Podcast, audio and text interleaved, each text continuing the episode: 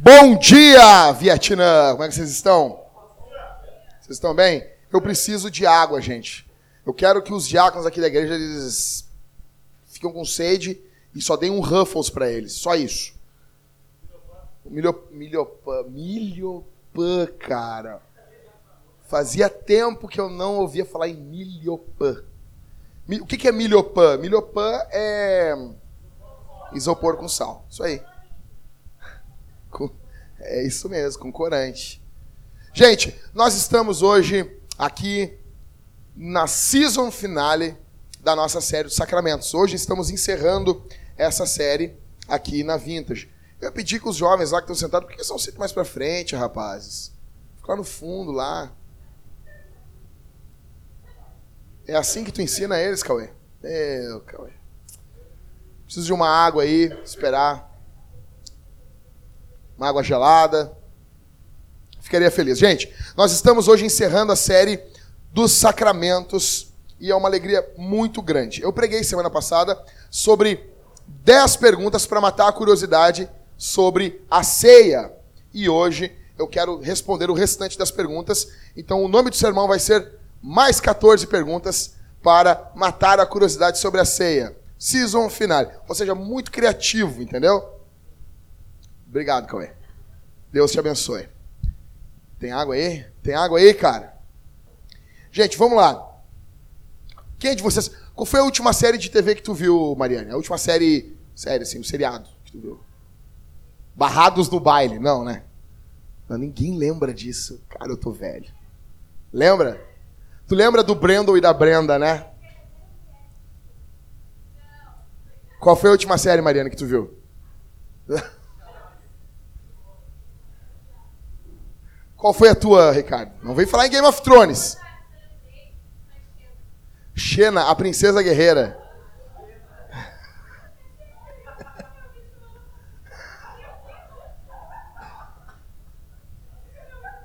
Alguém consiga Netflix para Mariane, ela precisa. Ela precisa de Netflix. Então, gente, você se lembra quando termina o último episódio da série lá? The Previously. É, é assim que fala, né? É mais ou menos assim, né, Christopher? Tipo, anteriormente em The Walking Dead. Né? Aí aparece lá os caras perdendo os braços, perdendo as pernas, morrendo. Então, eu quero fazer aqui uh, só uma recapitulação do sermão da semana passada, as 10 perguntas da semana passada. Acho que você se lembra. Então vamos lá. Primeira pergunta que eu respondi semana passada é se apenas batizados podiam participar da ceia. Segunda pergunta, o bocado molhado é do capeta? Terceira pergunta, podemos usar pão fermentado na ceia? Quarta pergunta, a Bíblia fala algo sobre a frequência que a igreja deve fazer participar da ceia? Quinta pergunta, qual o significado da ceia? Sexta pergunta, qual a importância da ceia? Sétima, a ceia necessariamente deve vir depois de uma exposição ou pregação da palavra? Oito, 8. A ceia como memorial é um sacramento mais especial ou melhor que o batismo? 9.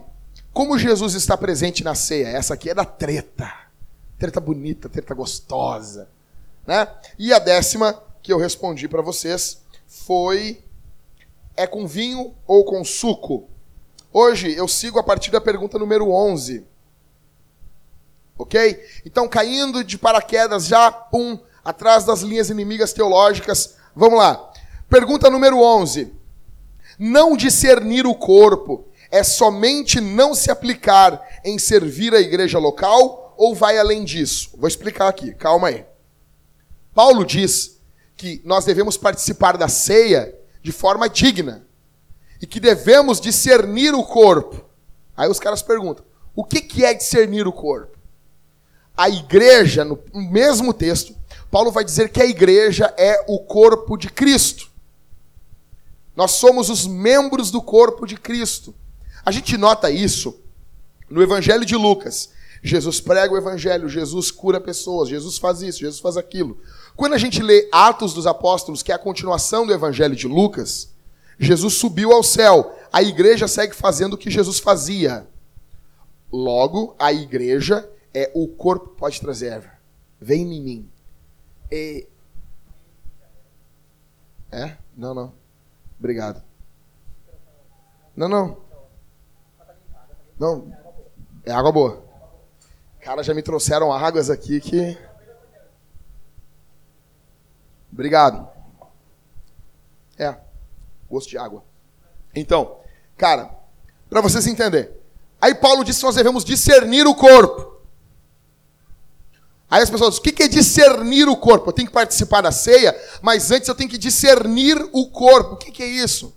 É entender que a igreja é o corpo de Cristo e viver conforme as conclusões práticas disso. Ou seja, se a igreja é o corpo de Cristo, a minha postura com os meus irmãos deve ser uma postura de amor, de serviço.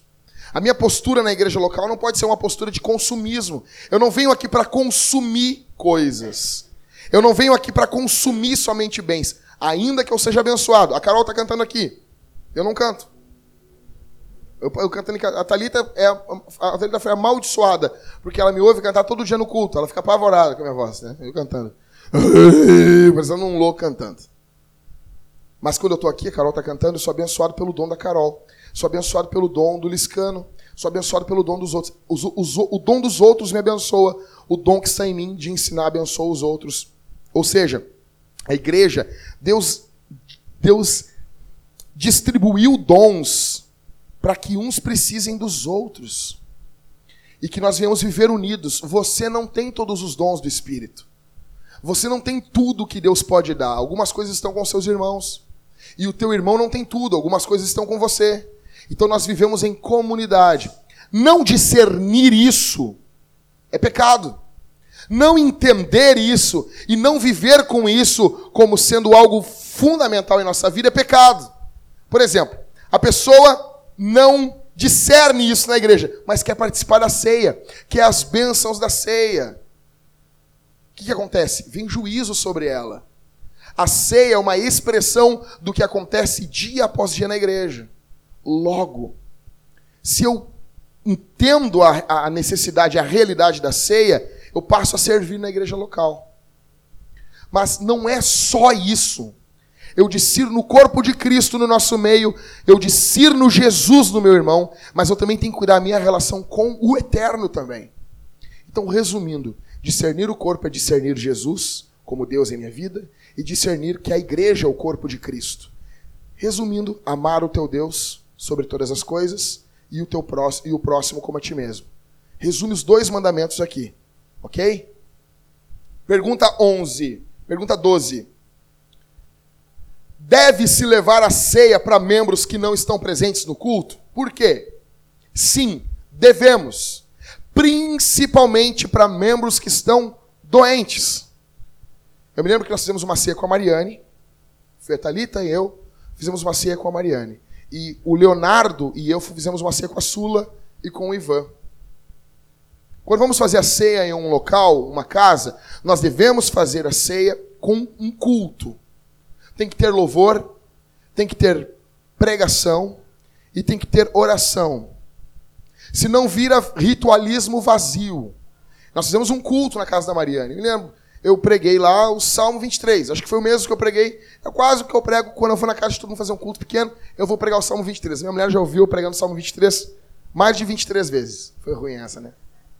Foi boa, foi boa, né? Foi bazinga. Então, tem que ter culto. Jackson, posso fazer uma ceia? Pode, desde que tenha culto. Avise a igreja. Você vai visitar um irmão que está doente. Isso é fundamental. Por que, que é fundamental a igreja levar a ceia para os doentes? Ao levarmos a ceia para um doente, a igreja está proclamando que a doença não faz com que esse membro não seja mais membro da igreja. A doença não tem poder de tirar alguém da igreja. Ao levarmos a ceia para um doente, nós estamos dizendo que nada separa essa pessoa do amor de Deus. Nós estamos dizendo que não estamos dizendo que a pessoa não passa angústias, ela passa. Você vai chorar. Haverão coisas que te farão chorar. Tanto que a Bíblia diz no Salmo, no Apocalipse 19, e ele, Jesus, enxugará dos nossos olhos toda lágrima. Ou seja, até aquele dia nós vamos chorar. Até aquele dia nós sofreremos. A boa notícia é Jesus. A boa notícia é Jesus. Nada nos separa do amor de Cristo. E ao levarmos a ceia, olha aí, cara. Celeiro transborda. É isso aí. Gado, negão. Negão. É demais, negão. Esses negros maravilhosos trazendo água. cara, eu vou ter tomado a tua aqui, cara. Olha aqui, cara. Cara, essa é a água mais gostosa do mundo, a água da pedra. Compre água da pedra. Uma vez me trouxeram água com gás. Eu preguei arrotando o tempo todo. Então, devemos levar a ceia para os irmãos que estão doentes, principalmente. Pergunta número 13. O que significa examinar a si mesmo? Resumindo, é um olhar para si antes de olhar para o outro. Eu olho para mim primeiro. Essa pregação aqui é para o Felipe. Felipe tinha que ouvir isso. Não, quem tem que ouvir isso é tu. Quem tem que ouvir isso é tu. É tu que pensa sempre nos outros. Olha só, o cara falou lá, pregou aquilo lá, foi pro fulano. Não, cara, é para ti que é um linguarudo. Então, examinar a si mesmo é um olhar para si e não para o outro. É pensar em si, na sua vida espiritual. É ter consciência da própria indignidade. Você tem que ter consciência que você é indigno. João Calvino dizia: Participar da ceia de forma digna é saber que eu não sou digno. A entrada no mundo, gente, da santidade é quando você sabe que você não é santo. Aí você começa a ser. Aí você começa a ser. O primeiro passo. Final de semana eu tive lá agora em Rio Grande, na sexta e no sábado. O Cauê e a Aline foram comigo e o Isaac foi junto. E o Isaac foi aloprando. Foi aloprando. Foi aloprando.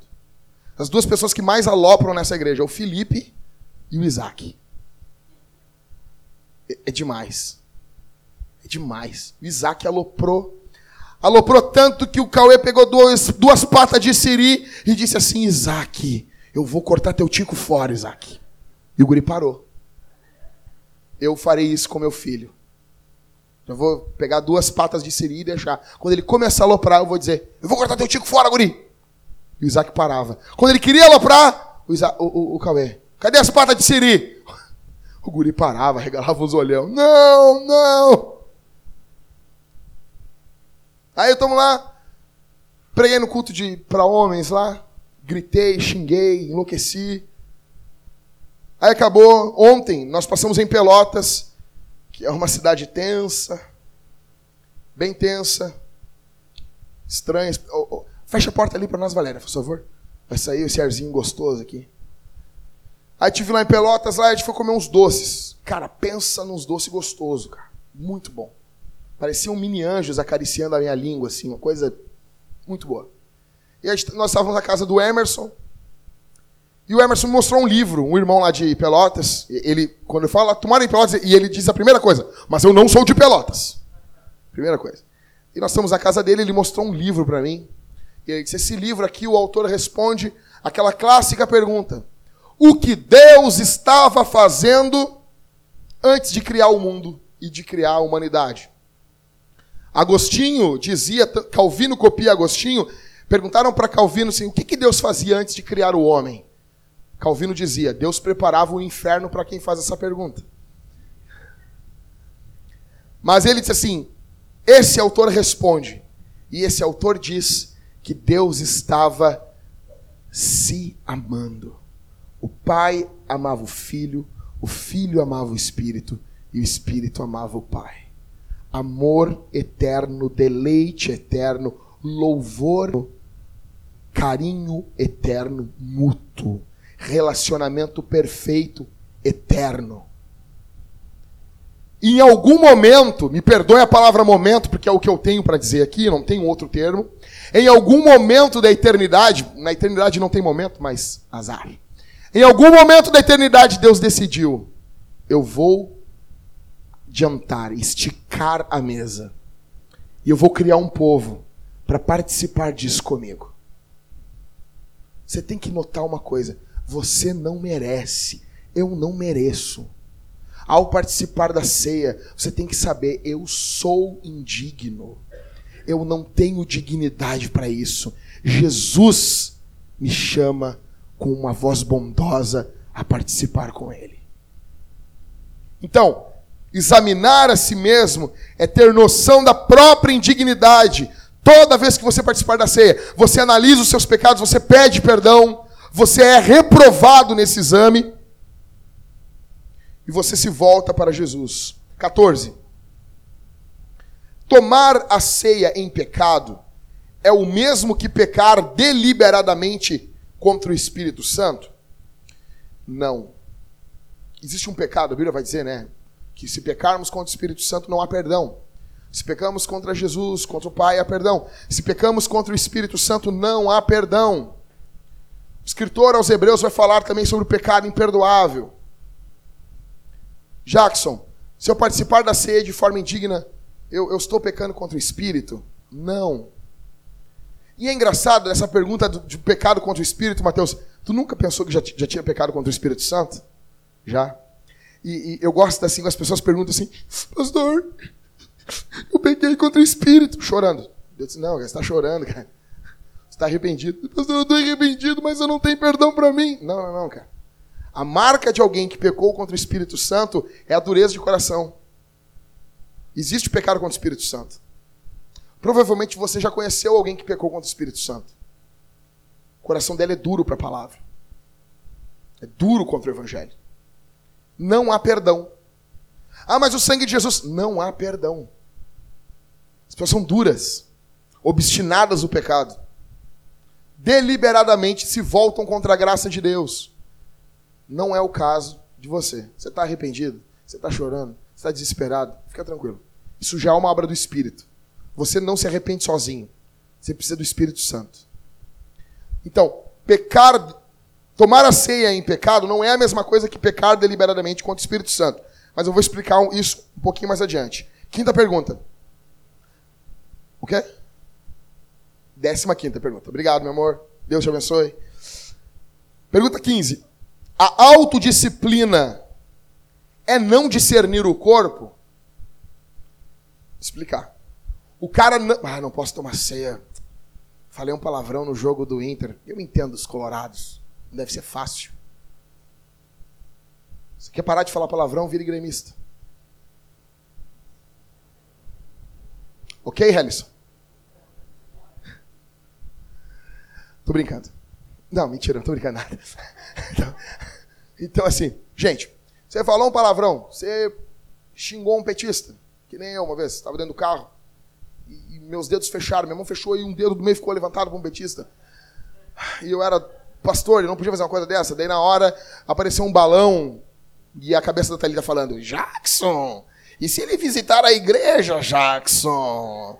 Que bonito, pastor. Daí dentro daquela nuvem, uma mão da Thalita veio e botou a mão no meu ombro, assim, com as unhas. Que bonito, pastor. Eu parei o carro. Isso faz tempo, tá, gente? É, faz tempo. E eu liguei pro Rodrigo, chorei. Cara, Rodrigo, cara, xinguei ali um petista com os dedos das minhas mãos. Não, mas tem que fazer mesmo. Não, Rodrigo! Não, Rodrigo, me xinga, me, me, me disciplina, cara. Eu tô arrependido. Ele, não, Jackson, não faz mais. Tá achando que é. Perdão, eu sou um pecador, eu sou um pecador miserável, cara. Salvo pela graça. Não faço mais isso, tá? Então, aí o cara faz essas coisas e chega domingo e não quer participar da ceia. Ele não. Não, não, não vou participar da ceia. E ele ignora os presbíteros da igreja. Assim, se tem algum pecado que faça com que você não possa participar da ceia, você precisa de ajuda. Por que, que nós confessamos os pecados uns aos outros? Por que, que Tiago diz, confessem os vossos pecados? Não vai confessar tudo que é pecado. vou explicar isso daqui a pouco. Por que a gente confessa? Porque existem pecados que são mais fortes do que nós. Nós precisamos de ajuda. Na verdade, o pecado é mais forte do que nós. Nós precisamos de ajuda. E algumas coisas nós não conseguimos lidar. A gente não sabe lidar com o pecado, ele é muito forte. Nós precisamos que Jesus, por intermédio dos nossos irmãos, nos ajude. E a gente não confessa pecado para irmãos que vão só concordar com a gente. Que nem o caso do Rodrigo. Tanto que eu falei, Rodrigo, não, Rodrigo me xinga. Eu não posso confessar pecado só para gente que vai me aplaudir, que bonito. Eu vou confessar pecado para pessoas que vão me confrontar. E normalmente, essas pessoas são os presbíteros. Normalmente. E se você notar, se não, eu falei para o Jackson, e o Jackson está passando a mão por cima do meu pecado, chame outro presbítero para confrontar o meu pecado. Eu vou dar um exemplo assim para vocês, bem direto ao ponto.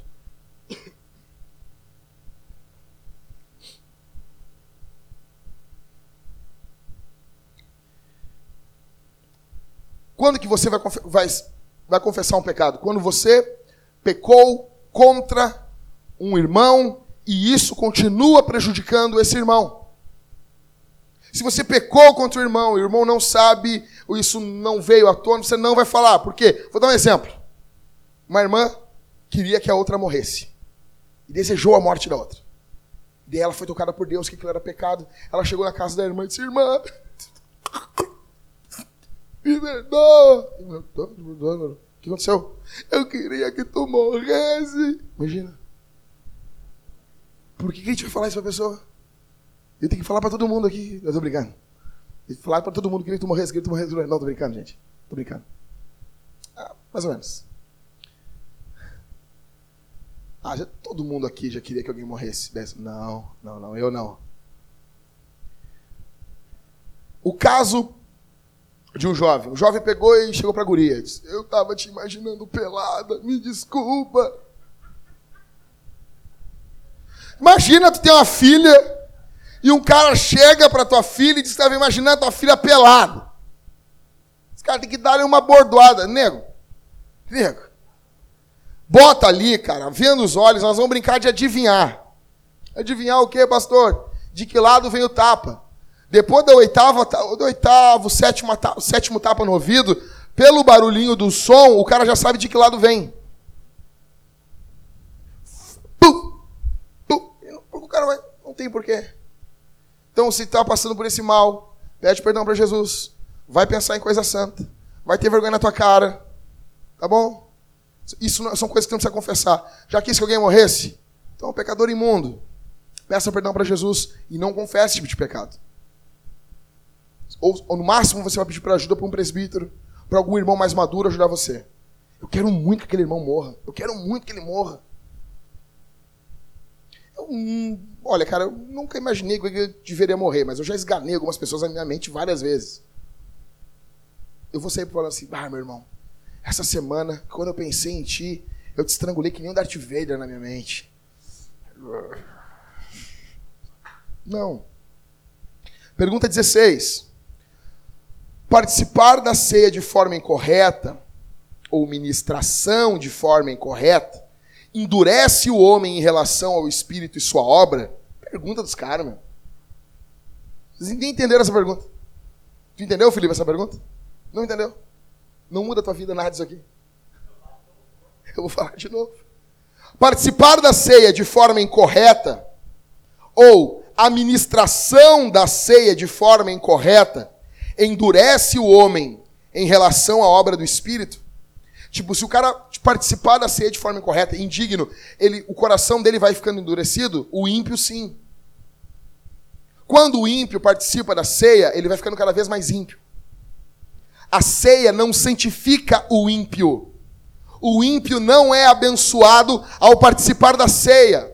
O obstinado, Aquele que não se submete a nada e nem ninguém. Cada vez que ele participa da ceia, aquilo endurece mais o coração dele. Aquilo serve mais para o juízo dele. O cristão, quando participa da ceia, aquilo cada vez mais corrige ele e serve de bênção para ele. Nunca é neutro. Entenda isso. Nunca é neutro. Vou explicar para vocês uma coisa. Vamos abrir a Bíblia. 1 Coríntios 11. Abre aí. 1 Coríntios. 1 Coríntios vem antes de 2 Coríntios. Eu acho isso muito legal.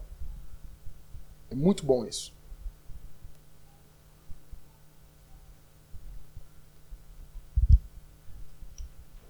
Primeira Coríntios 11.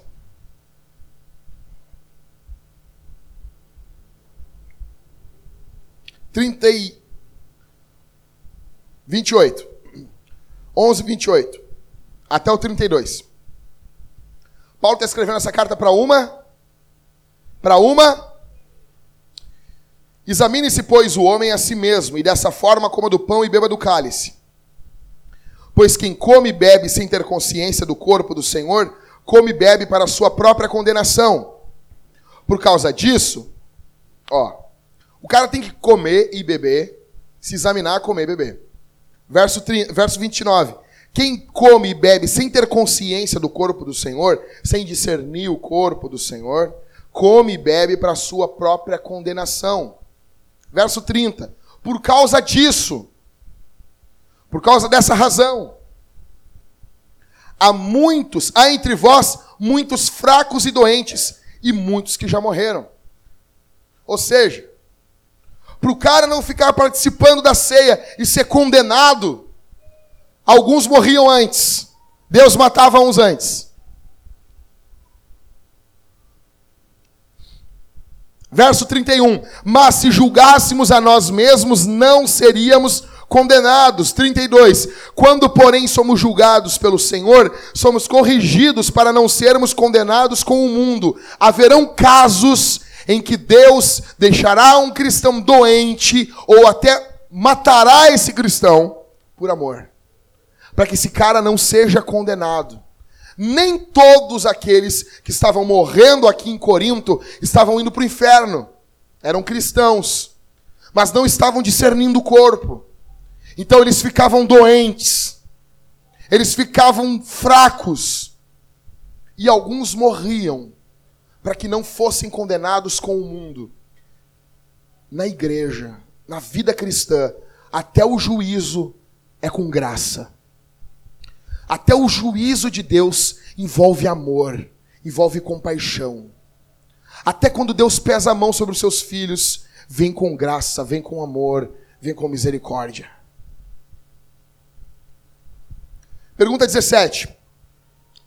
Devemos excluir da ceia os crentes em disciplina? Não. E esse aqui é um tema que divide opiniões. Ele divide opiniões. Algumas pessoas vão discutir, e um amigo meu, Rafael Ribas, ele briga comigo, pode ser que ele diz, Jack! Jack, mas não pode, tem que excluir a ceia. E a gente não concorda nisso. Nós entendemos aqui na Vintage que ainda que o irmão esteja disciplinado, ele continua participando da ceia. Porque a ceia é uma forma da igreja confessar que esse irmão faz parte da igreja. Ele faz parte da igreja. Ao tirar ele da ceia, nós estamos dizendo que ele não é mais cristão. E isso é muito sério. A igreja tem poder de excomungar alguém, de dizer que essa pessoa não é mais cristã? Tem. Tem. Sozinho nós não temos. Você e eu não podemos dizer, essa pessoa, esse cristão que está aqui, ele não ama a Deus, ele não é cristão. Nós somos tentados a fazer isso. Mas a igreja, como um todo, pode fazer. Isso é excomunhão. Nós já excomungamos pessoas aqui. Isso em último recurso. Pessoa não se submete ao evangelho, continua vivendo na prática do pecado, obstinada, obstinada, vivendo na prática do pecado. Nós dizemos, essa pessoa não serve a Jesus. Isso é sério, isso é triste. A Bíblia fala sobre isso. Mas a gente tem que entender uma coisa, olha aqui para mim. Na igreja nós temos pessoas doentes. Por isso que nós teremos cristãos que estão em disciplina que participarão da ceia. Por isso que é errado em algumas igrejas, quando ele entra em disciplina, tiram ele da ceia. Estão dizendo que ele não faz mais parte da igreja cristãos disciplinados participam da ceia. Jackson, e se eles começarem a viver, esconder seus pecados, viver de forma maldosa, aí que nós queremos que ele participe da ceia, porque a ceia servirá de juízo para ele. 18. Pergunta do Christopher. Lindo, bonito. Desculpa, é que eu gosto de contar algumas mentiras. 18. E aonde fica o lava-pés nessa história? O cara quer saber sobre o lava-pés. Já lavar os pés do Ivan. Tudo craquento lá. Não, minhas unhas são bonitinhas. Tu vai, tu vai na, na pedicure, Ivan. É bonito? Parece. Só um pouquinho, gente. Sula, parece o pé de uma mulher? Tu quase falou! Helison! Tu viu, Helison? Ela foi falar e o Ivan apertou a mão dela assim. Para pé de homem é um pé feminino. Tô brincando, Ivan. Não, não, teu pé é masculino.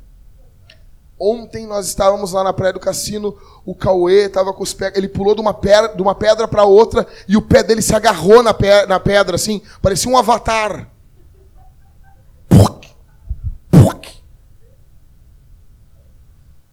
Quando eu vi aquele pé do Cauê, eu disse, ah, que isso, cara?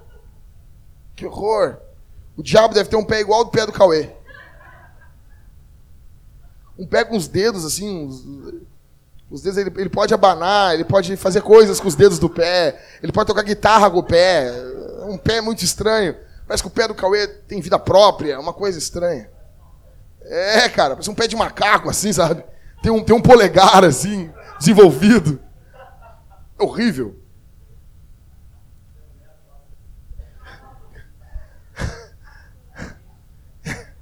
Mulheres mentem.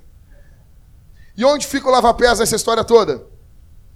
Respondeu Christopher. A cerimônia do lava-pés, ela não é um sacramento.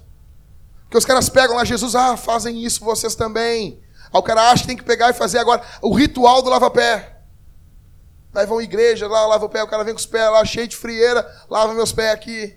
O contexto aqui de lavar, de lavar os pés, ele é um contexto de lavar pés. Como assim? Cara, os caras andavam no terreno arenoso da, da Judéia, da Palestina chegavam na casa de uma outra pessoa com os pés muito sujos.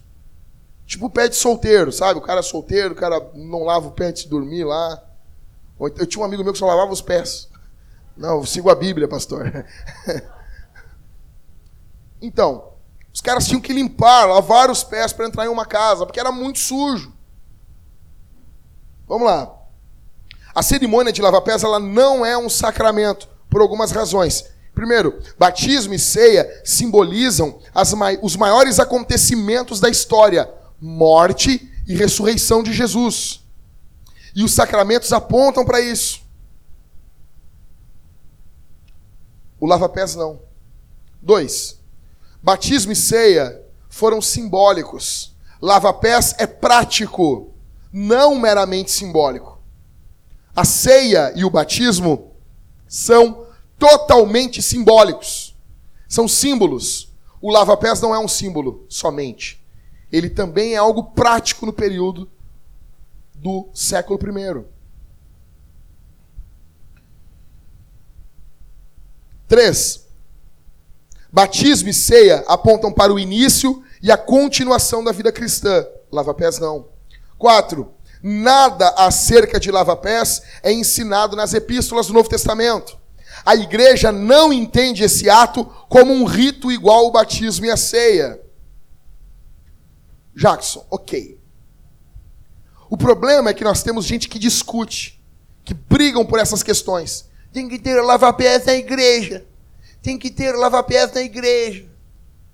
E brigam por isso. E discutem por isso. Eu já, eu já vi isso inúmeras igrejas.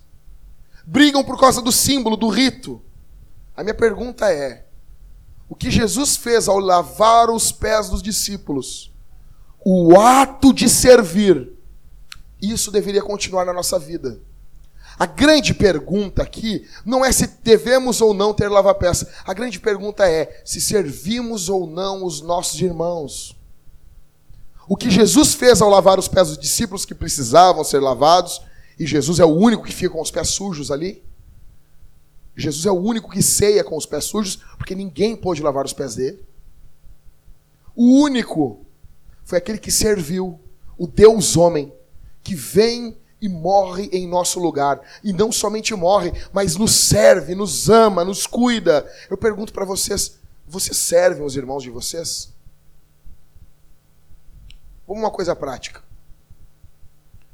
Pensa na tua agenda amanhã. O que, que tu vai fazer amanhã? A tua agenda está lotada de você ou ela tem espaço para os outros? Pega a tua agenda, tudo que você vai fazer envolve só a tua vida. É trabalho, é estudo, é isso, é aquilo, só envolve você. A tua agenda só envolve o teu nome. Você vive só para você. Você não vive para o outro. O que, que você vai fazer amanhã que não envolve você, que envolve, não envolve a tua casa, que não envolve teu maridinho ou tua mulherzinha? O que, que você vai fazer amanhã que envolve uma outra pessoa? Na terça, na quarta? O que, que você vai fazer essa semana que envolve outra pessoa? Conversando com a Carol agora no intervalo, a Carol me falou a questão da Kelly, né, Carol? O, que o tumor dela era um tumor maligno, né? Um deles, né? Eles tiraram uma, uma trompa dela, né? Quem de vocês ligou para ela? Quem de vocês visitou ela? Ou você só está envolvido com a tua vida, com a tua vidinha medíocre, com a tua felicidadezinha imbecil? somente em correr atrás do teu pão, porque importa é só a comida na tua mesa. Fez cirurgia agora?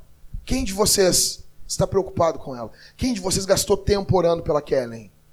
Sabendo que ela e o Diego são um casal que tem quantos anos de casado? Um ano? Um ano e meio.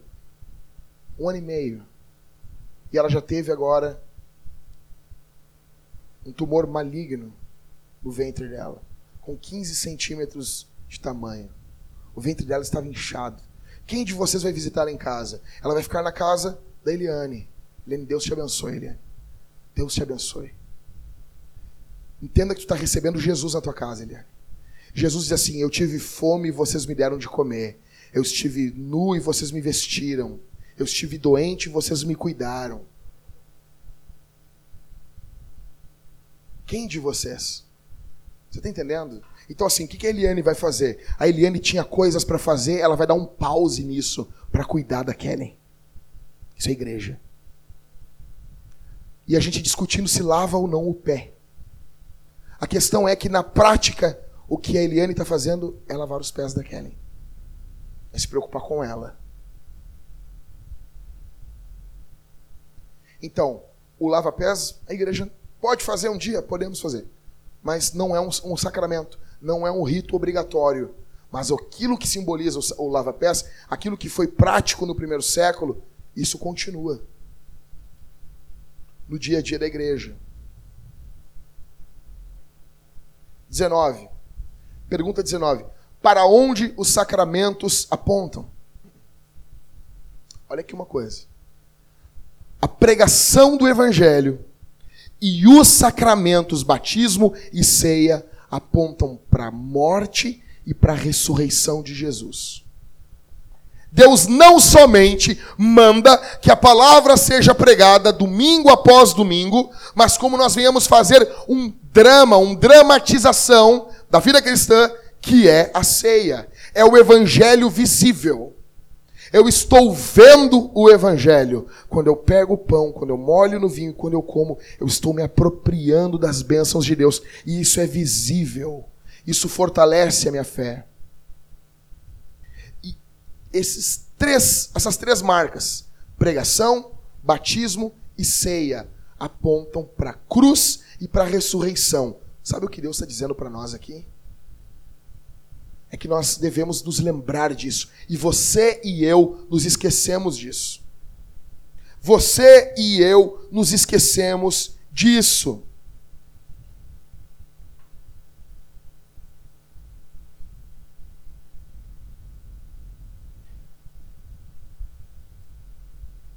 Primeira Coríntios 11, 25.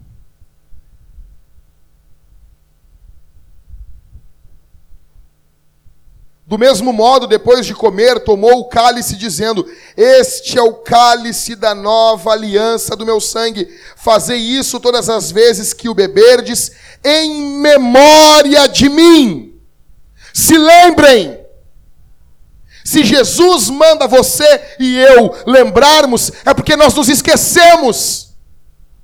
É porque a nossa rotina do dia a dia sufoca isso. Eu não estou dizendo para você abrir mão da sua rotina, não, viva ela, mas se lembre de Jesus.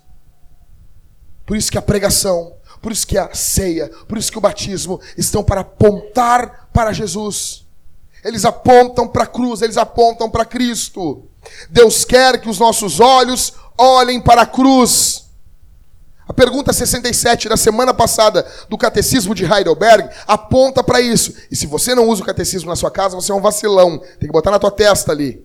Eu sou um cristão vacilão. Eu não uso o catecismo em casa. Lá no século XVI, alguns homens gastaram anos da sua vida montando perguntas corretas e respostas bíblicas. E eu hoje, no século 21, tenho preguiçinha de ler o catecismo. Sou um vacilão, um mané, um abobado, um imbecil, um otário, um idiota, um cristão fraco. Pergunta 67. Você tem que estar tá lendo isso aí todo domingo, meu mano. Todo domingo. Os sacramentos apontam para Jesus. Apontam para Jesus. Gente, se nós chegássemos aqui para Adão, Adão, Adão lá, e botássemos um microfone para Adão falar. Fala para nós, Adão. Para onde aponta a tua história? Adão ia dizer assim: Eu fui o primeiro homem.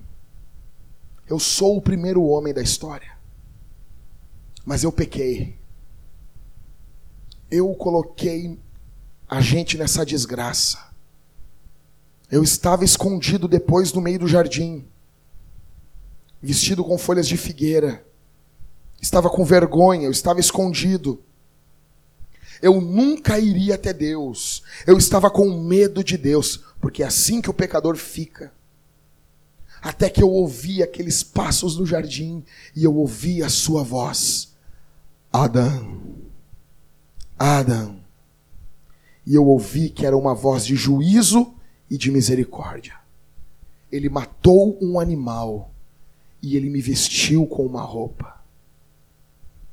E ele disse com uma voz bem alta que da semente da minha esposa nasceria um que esmagaria a cabeça da serpente, serpente essa que nos enganou. Que tu tem para nos dizer, Adão? Adão diria: Eu sou o primeiro Adão e eu fracassei, mas o segundo Adão não fracassou. É tudo sobre Jesus.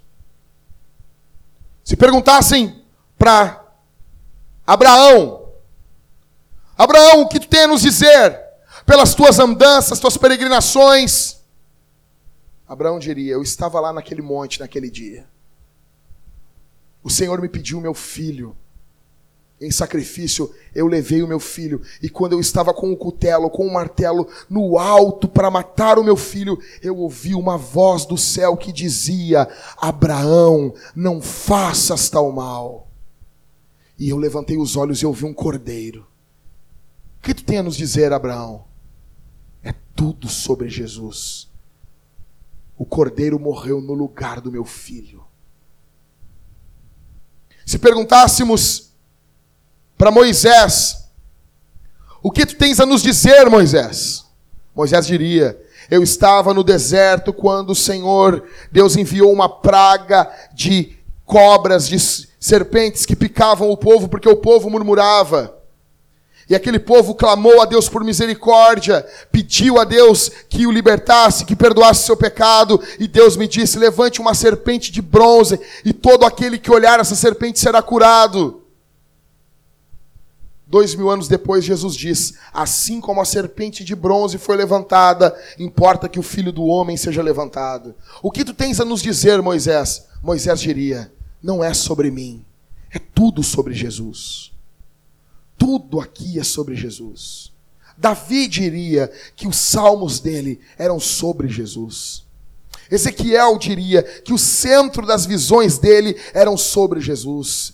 Jeremias diria que as lágrimas que ele chorou eram sobre Jesus. Os profetas do Antigo Testamento diriam: é tudo sobre Jesus. Os apóstolos do Novo Testamento diriam: se resumíssemos todas as nossas cartas, todas as nossas cartas, todas as nossas pregações, podemos resumir nisso: é tudo sobre Jesus. A ceia aponta para Cristo, a pregação aponta para Cristo. E eu pergunto essa manhã para você: e a sua vida aponta para onde? E a tua vida aponta para quem? E as tuas obras apontam para quem? E o que tu fala aponta para quem? Porque é muito bonito a gente dizer tudo sobre Jesus. Mas e a minha vida? A minha história é tudo sobre Jesus? Pergunta 20. As perguntas dos crentes aqui. Podemos fazer ceia com Doritos e Coca-Cola?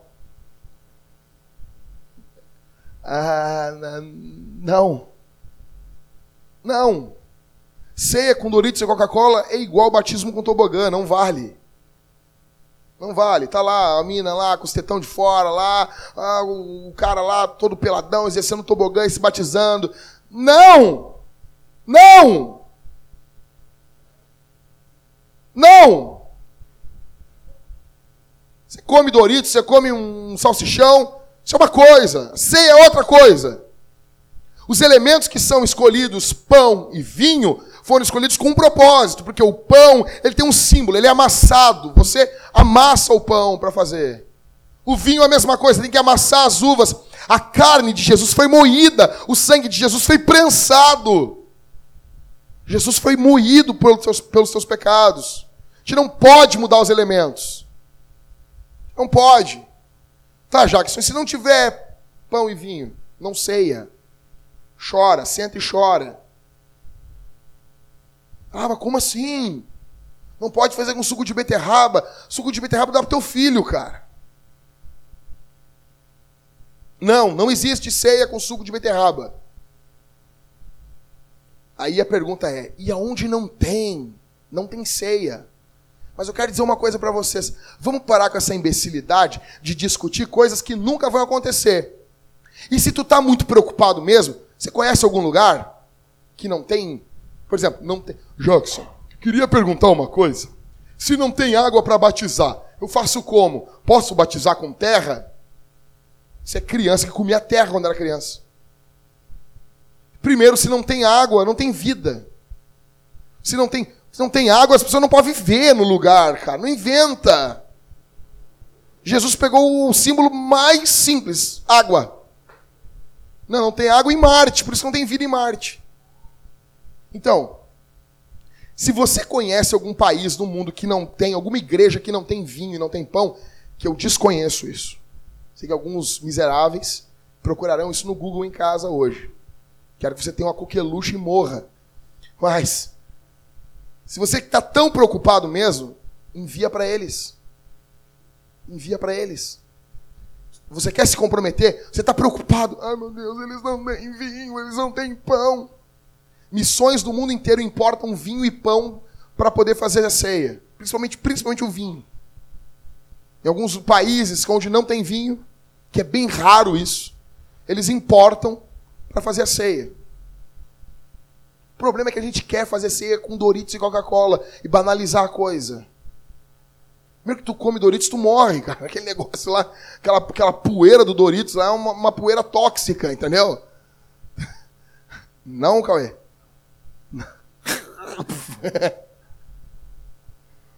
ok? Pergunta 21. Por que não fazer a ceia do Senhor junto com uma ceia comum como antigamente, a ceia ágape? Não temos nada contra isso, nada nos impede, podemos fazer. Não fazemos porque hoje o tamanho das igrejas, a igreja parou de fazer isso, primeiro porque não era obrigado, tá? A ceia fazia, a igreja fazia conforme a porque quando Jesus está fazendo a ceia, presta atenção, ele está comendo a Páscoa, está comendo, está comendo com os caras ali, comendo um cordeiro, porque Jesus não é vegano, Jesus gostava de carne, Jesus gostava de animais mortos. Coisa boa falar isso, né? Durma com isso.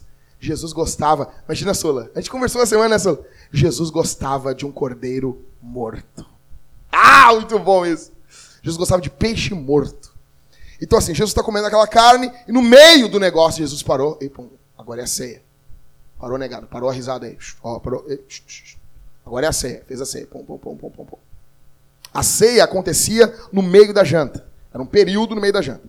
Então, aí, algumas igrejas, a igreja de Corinto fazia essa festa ágape e no meio fazia ceia. Podemos fazer? Podemos. A igreja ficou no essencial, porque o contexto de muitas pessoas, as igrejas, a igreja de Corinto era uma igreja um pouco menor, mas nada nos impede. Podemos fazer. Tá bom? Se um dia quiser fazer, fazemos. Fazemos um lava-pé, fazemos uma ceia bonita. Seria bem legal. Pergunta 22. Onde eu congregava, nós trocávamos o vinho e muitas vezes se pedia perdão. Por que não fazemos isso? Primeiro que nós trocávamos o vinho aqui também. Cara, pegava o vinho naquela, naquele negocinho, aqueles copinhos que ficavam com sujo por volta, assim, sabe? Desgraçado do demônio. Nós pegávamos aquele vinho e nós trocávamos o vinho uns com os outros. Nós trocávamos. Trocávamos mais de uma vez ainda. Perguntava, é vinho ou é suco? Os caras ficavam trocando. Vocês lembram disso, né, Matheus? A gente parou de fazer isso, porque agora a gente não vai trocar o pão pingando, né? Aqui um pãozinho pra aqui. Pega o pãozinho aqui, pega o pãozinho, pega o pãozinho pingando aqui, tá bonito. Pingando assim, sabe? Entendeu? Se eu chego com um pão pingando lá em casa, ele tá me mata, cara. Ele tá me mata. Então assim, não fazemos por causa disso. E por que que nós não há perdão, pedido de perdão hoje? Porque eu acho que ninguém peca contra ninguém aqui na nossa igreja. Porque a gente é bom, Sabe que eu falei lá sobre o pedido de perdão lá? E tem coisa que a gente tem que pedir perdão para os irmãos. Irmão, fui um peso na tua semana, na tua vida essa semana. Eu te compliquei, eu, eu fiz coisas erradas. Você me perdoa, meu irmão. Tu é uma bênção para minha vida. Deveria ter mais isso no nosso meio. Nós pecamos uns contra os outros. Se a presença de Deus de fato está em nossas vidas, nós deveríamos pedir mais vezes perdão uns aos outros. Pergunta 23. Não, antes disso, você quer pedir perdão para alguém hoje aqui, antes de participar da ceia? Ou não? Você tem vergonha? Você deixou de pedir perdão já porque tem vergonha? Porque não quer se expor? Triste isso, né? Vou dar um, vou abrir um parênteses aqui. Alguns irmãos chegaram e disseram assim: Jackson, ah, eu estou arrependido do que eu fiz com a igreja, né? que, que eu faço? Pede perdão para a igreja, em público. Falei para conversando com a minha esposa essa semana. Vem na frente aqui e pede perdão para todo mundo. É humilhar, humilhar tua avó. Isso é uma benção. Poder pedir perdão para as pessoas. Se a pessoa vê isso como um ato de humilhação, isso nem, vem, legal. Isso é uma benção, poder pedir, pedir perdão uns aos outros. Eu congregava numa igreja. Nunca vou me esquecer isso. Nós estávamos no culto. E um irmão, não vou dizer o nome dele, ele chegou na igreja, estavam cantando, e no meio do louvor, ele pediu uma oportunidade, ele pegou o microfone, e ele olhou para a filhinha dele, pequenininha, ela era pequena na época. Não sei se estava no culto nesse amor. E ele disse assim: Eu quero pedir perdão para minha filha, porque a gente vinha vindo para o culto e ela vomitou dentro do carro e eu briguei com ela. Sabe, sabe assim, a mesma forma que um homem tem cuidado com o carro, a mulher tem com a casa. Então tu vomitar no banco do carro, coitado dele, dá uma angústia dentro da alma do cara, entendeu? A mulher só vai entender isso para a mulher entender assim, imagina uma vomitando assim umas linguiças no teu banco da tua casa assim. Ah, pastor, não fala linguiça assim, é tão nojento. Tá, tu vê no cabelo que o cara comeu, a comida com cabelo, tu vê depois no vômito. Piorou, né? Que droga, né? Almoce pensando nisso hoje. Então assim, e esse cara, eu me lembro como se fosse hoje, ele começou a chorar. Ele pediu: Eu quero pedir perdão para minha filha. Porque quando nós vinha vindo para o culto, eu fui grosso contigo, minha filha. Ela era pequena, ela tinha menos de 10 anos. Você imagina isso? Imagina o que isso não vai ser na cabeça dessa menina. Porque podia pensar assim: ah, vamos para o culto, meu pai me xinga dentro do carro, chega no culto, ele levanta as mãos e canta Jesus. Mas ele é um pecador também. Pais também têm que pedir perdão a filhos. Passa o toque depois aí. Pais também têm que pedir perdão aos filhos. Você quer pedir perdão para alguém aqui? 23. Devo participar da ceia apenas na igreja que eu congrego? Sim e não. Sim, porque aqui você pode participar da ceia. Não, porque você pode participar da ceia em outras igrejas. Porém, algumas igrejas não permitem que membros de outras igrejas participem na ceia com elas. Existem três tipos de visão de ceia. Uma que é a ceia é aberta para todo mundo. Vocês vão ver muita gente liberal na internet dizendo: Ah, Jesus ceou com Judas, Jesus ceou com Fulano, vamos cear com todo mundo, faz a ceia aberta na comunidade, chama os batuqueiros, chama lá os caras, chama lá os espíritas, vamos cear todo mundo junto, nós somos todos irmãos, o corpo é a casinha da alma, é nós, baiano, tamo lindo. Oh, que erva gostosa! Uh! Né? Pressão. Tem uma, um outro extremo do outro lado, que é a igreja mais século XIX. Não, aqui não. A ceia aqui é somente dos nossos membros. Eu não sei se esse membro que está vindo de longe, se ele é cristão ou não. E tem a galera do meio, que permite que qualquer cristão participe da ceia com ela. Nós fazemos parte desse time. Esse time aqui que quer cear até com os bichos, nós não temos comunhão com eles. Só que essa galera aqui que é mais rígida na ceia, nós respeitamos eles, ainda que nós discordemos. Então, se você um dia for numa igreja e não deixarem você participar da ceia, não saia falando mal dessa igreja. Não saia falando mal. Você pode discordar sem falar mal. Eu discordo disso. Eu acho isso extremismo. Mas existem igrejas batistas que têm essa visão. Já fui em igrejas assim. Vamos sair brigando? Não. Então, você pode participar da ceia de outra igreja? Pode. Desde que, se algum dia negarem a ceia para você, você não fique beiçudo falando mal da igreja. Jesus verteu sangue por essa igreja para você sair falando mal dela. Última pergunta. Qual o nome correto? Ceia do Senhor, comunhão ou Eucaristia? Todo mundo sabe que é comunhão, tô brincando. Qual o nome correto? Mateus está bem, Mateus? Meu Deus.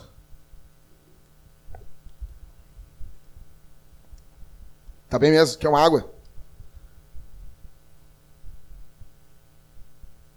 Qual o nome correto? Ceia do Senhor, comunhão Eucaristia? Os três nomes estão corretos. Os três nomes estão corretos. Ceia do Senhor mostra que nós estamos seguindo o exemplo da última ceia. Olha aqui para mim. Essa é a última pergunta, presta atenção, cabeça de osso para sopa. É ceia do Senhor. Nós estamos quando falamos ceia do Senhor, nós dizemos que estamos seguindo o exemplo da última ceia. Comunhão. Quando pessoas, eu gosto de chamar de comunhão. Quando pessoas chamam esse ato de Vamos participar da comunhão.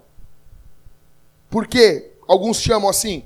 Eles estão, nesse caso, enfatizando a comunhão que temos com Deus e com a igreja. 1 Coríntios 10, 16 diz: Acaso o cálice da benção, da que abençoamos não é a comunhão do sangue de Cristo? Paulo está chamando o vinho de comunhão, o cálice da comunhão. Acaso o pão que partimos não é a comunhão do corpo de Cristo? Paulo aqui está chamando a ceia do Senhor de comunhão. A ceia que Jesus participou, de comunhão. Paulo chamava de comunhão. Eucaristia, pode chamar de Eucaristia? Isso não é coisa de católico? Não, não é.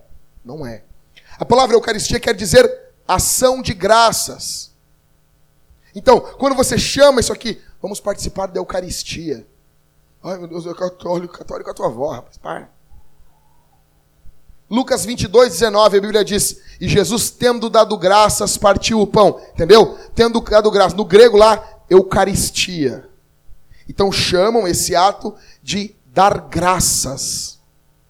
Agora, a grande questão aqui não é se o nome é ceia, comunhão ou Eucaristia. A grande questão para aqueles que chamam isso aqui de ceia do Senhor. Vocês chamam de ceia do Senhor porque vocês estão se pautando na última ceia, no exemplo de Jesus. Então, Jackson, eu sigo o exemplo de Jesus. E porque eu sigo o exemplo de Jesus, eu chamo de ceia. A grande questão não é essa. Não é o jeito que tu chama. A grande questão é, tu segue o exemplo de Jesus no dia a dia na tua vida? Você está entendendo? Você, vem cá, Lisca, vamos fazer aquela mesma. Vem cá, vem cá, vem cá, correndo, saltitando, vem pulando aí que nem o. Aí. Olha para lá, Liscano, para lá. O Liscano tá olhando para lá. Para lá tá assim: eu vou chamar de ceia, eu vou chamar de Eucaristia, lava pé é bonito, não sei o quê. Supralapsarianismo é nós. Jackson Monergista. O cara que bota Monergista no, no Facebook, ele tem que morrer. Bota o nome dele assim, Ricardo Monergista. Morre, demônio. Aí o cara tá olhando lá, não sei o que, discussão, sabe? Daí o papel do pastor é o seguinte: o cara diz, digamos que o Liscano pense, eu chamo de ser do Senhor, porque eu sigo o exemplo de Cristo. O papel do pastor é fazer assim. A pergunta, Liscano, é se tu segue o exemplo de Cristo na tua vida. O Liscano agora, ele chama de comunhão. Porque Paulo, no capítulo 10, verso 16, chama de comunhão. Então eu chamo de comunhão. Não, Liscano.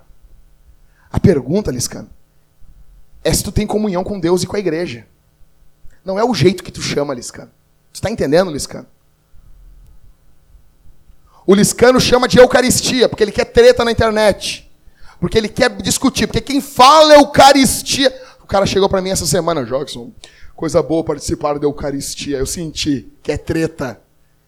Ele acha que eu não sei que a Eucaristia é ação de graça e que eu vou falar, não, mas isso é coisa de católico, já vai querer tretar comigo. Quando ele falou coisa boa para eu, que bom. Sabe que acaba a discussão ali? Aí o Liscano quer treta, e o Liscano chama de Eucaristia. O papel do pastor é fazer aqui. Liscano, a pergunta não é se tu chama de Eucaristia, que quer dizer ação de graças. A pergunta é saber se tem ação de graças na tua vida. Você está entendendo? Pode chamar de Eucaristia, pode chamar de ceia do Senhor, pode chamar de comunhão. Como eu disse, eu prefiro chamar de comunhão. Se algum dia eu tiver afim de fazer treta, eu vou chamar de Eucaristia. Entendeu? Se algum dia eu levantar meio, meio pentecostal, eu vou chamar de ceia do Senhor. Entendeu? A ceia do Senhor. A Santa Ceia. Não, Santa Ceia é bom. Que eu não, eu, eu, eu, Santa Ceia. É Santa Ceia? É Santa Ceia. É santo porque é separado, é diferente dos outros. Mas por que não chama de santo batismo também? Que deveria ser. E alguns teólogos chamam, no catecismo de Heidelberg está a Santa Ceia e o Santo Batismo. Porque é diferente. Então, gente, que fique aqui, o foco aqui é se isso ecoa na tua vida. Você tem que ter um cuidado aqui para não amar mais um rito do que Jesus. O grande pecado, encerro aqui dizendo isso. Está sendo bem comum hoje crentes relembrarem os símbolos cristãos. Agora anda com a cruz no pescoço. Tem uma cruz que anda no pescoço também, é bonito. Mas a grande questão não é se eu ando com uma cruz no pescoço. É se eu tenho uma cruz na minha vida. É se eu sou crucificado com Cristo dia após dia, quando ninguém está vendo dentro da minha casa com a minha mulher. A grande questão, mulher, é se você crucificou a tua arrogância quando você se dirige ao teu marido. A grande questão, marido, é se você crucificou a tua arrogância, se você trata a tua mulher com carinho, com cuidado. Porque homem de verdade cuida da mulher. Ela é frágil e ela precisa de cuidado. Grande questão. A grande questão aqui não é se eu só participo desse rito, que é a comunhão, a Eucaristia. A grande questão é se isso tem eco na minha vida. Agora passamos, não, nós temos os quadros da história de Jesus passamos a admirar os símbolos cristãos, passamos a ter uma cruz. A grande questão é que nós temos um grande perigo de amarmos o rito e não amarmos Jesus. A minha pergunta não é se você ama os sacramentos de Cristo, mas é se você ama o Cristo dos sacramentos. A minha grande pergunta para você aqui é se você ama o Jesus da tradição e não a tradição do cristianismo. A tradição cristã é linda e ela pode nos embeber. Nós podemos abraçar o simples conservadorismo da história cristã, mas a questão antes disso é: eu nasci de novo. Jesus me salvou. Jesus transformou a minha vida. A boa notícia aqui essa manhã é Jesus. Jesus morreu na cruz por pecadores como você e como eu. Existe graça em Jesus, existe misericórdia em Jesus, existe compaixão em Jesus para religiosos. Porque a gente fala muito mal dos religiosos e parece, Ismael, que os religiosos não têm perdão, né? Os religiosos são os vilões da história. Existe graça de Jesus para religiosos que estão amando hoje a tradição e não amam Jesus.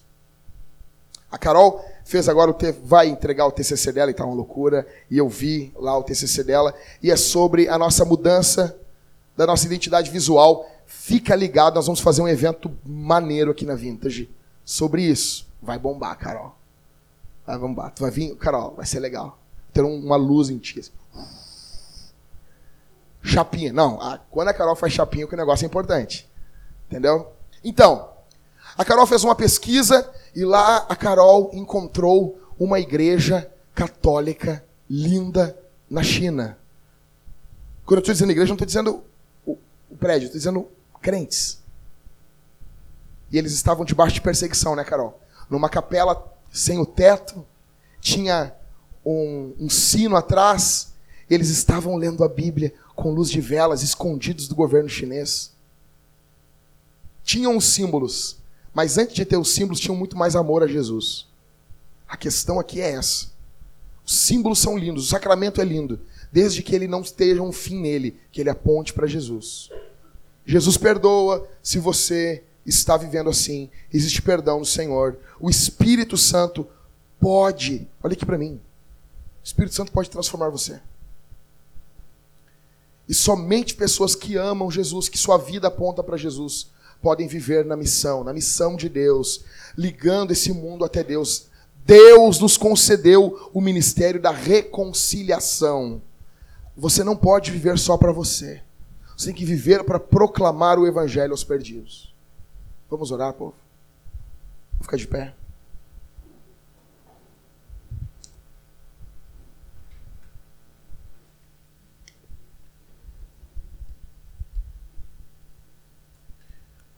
Obrigado, Senhor. Nós te louvamos. Nós te adoramos. Tu és um Deus bom, misericordioso.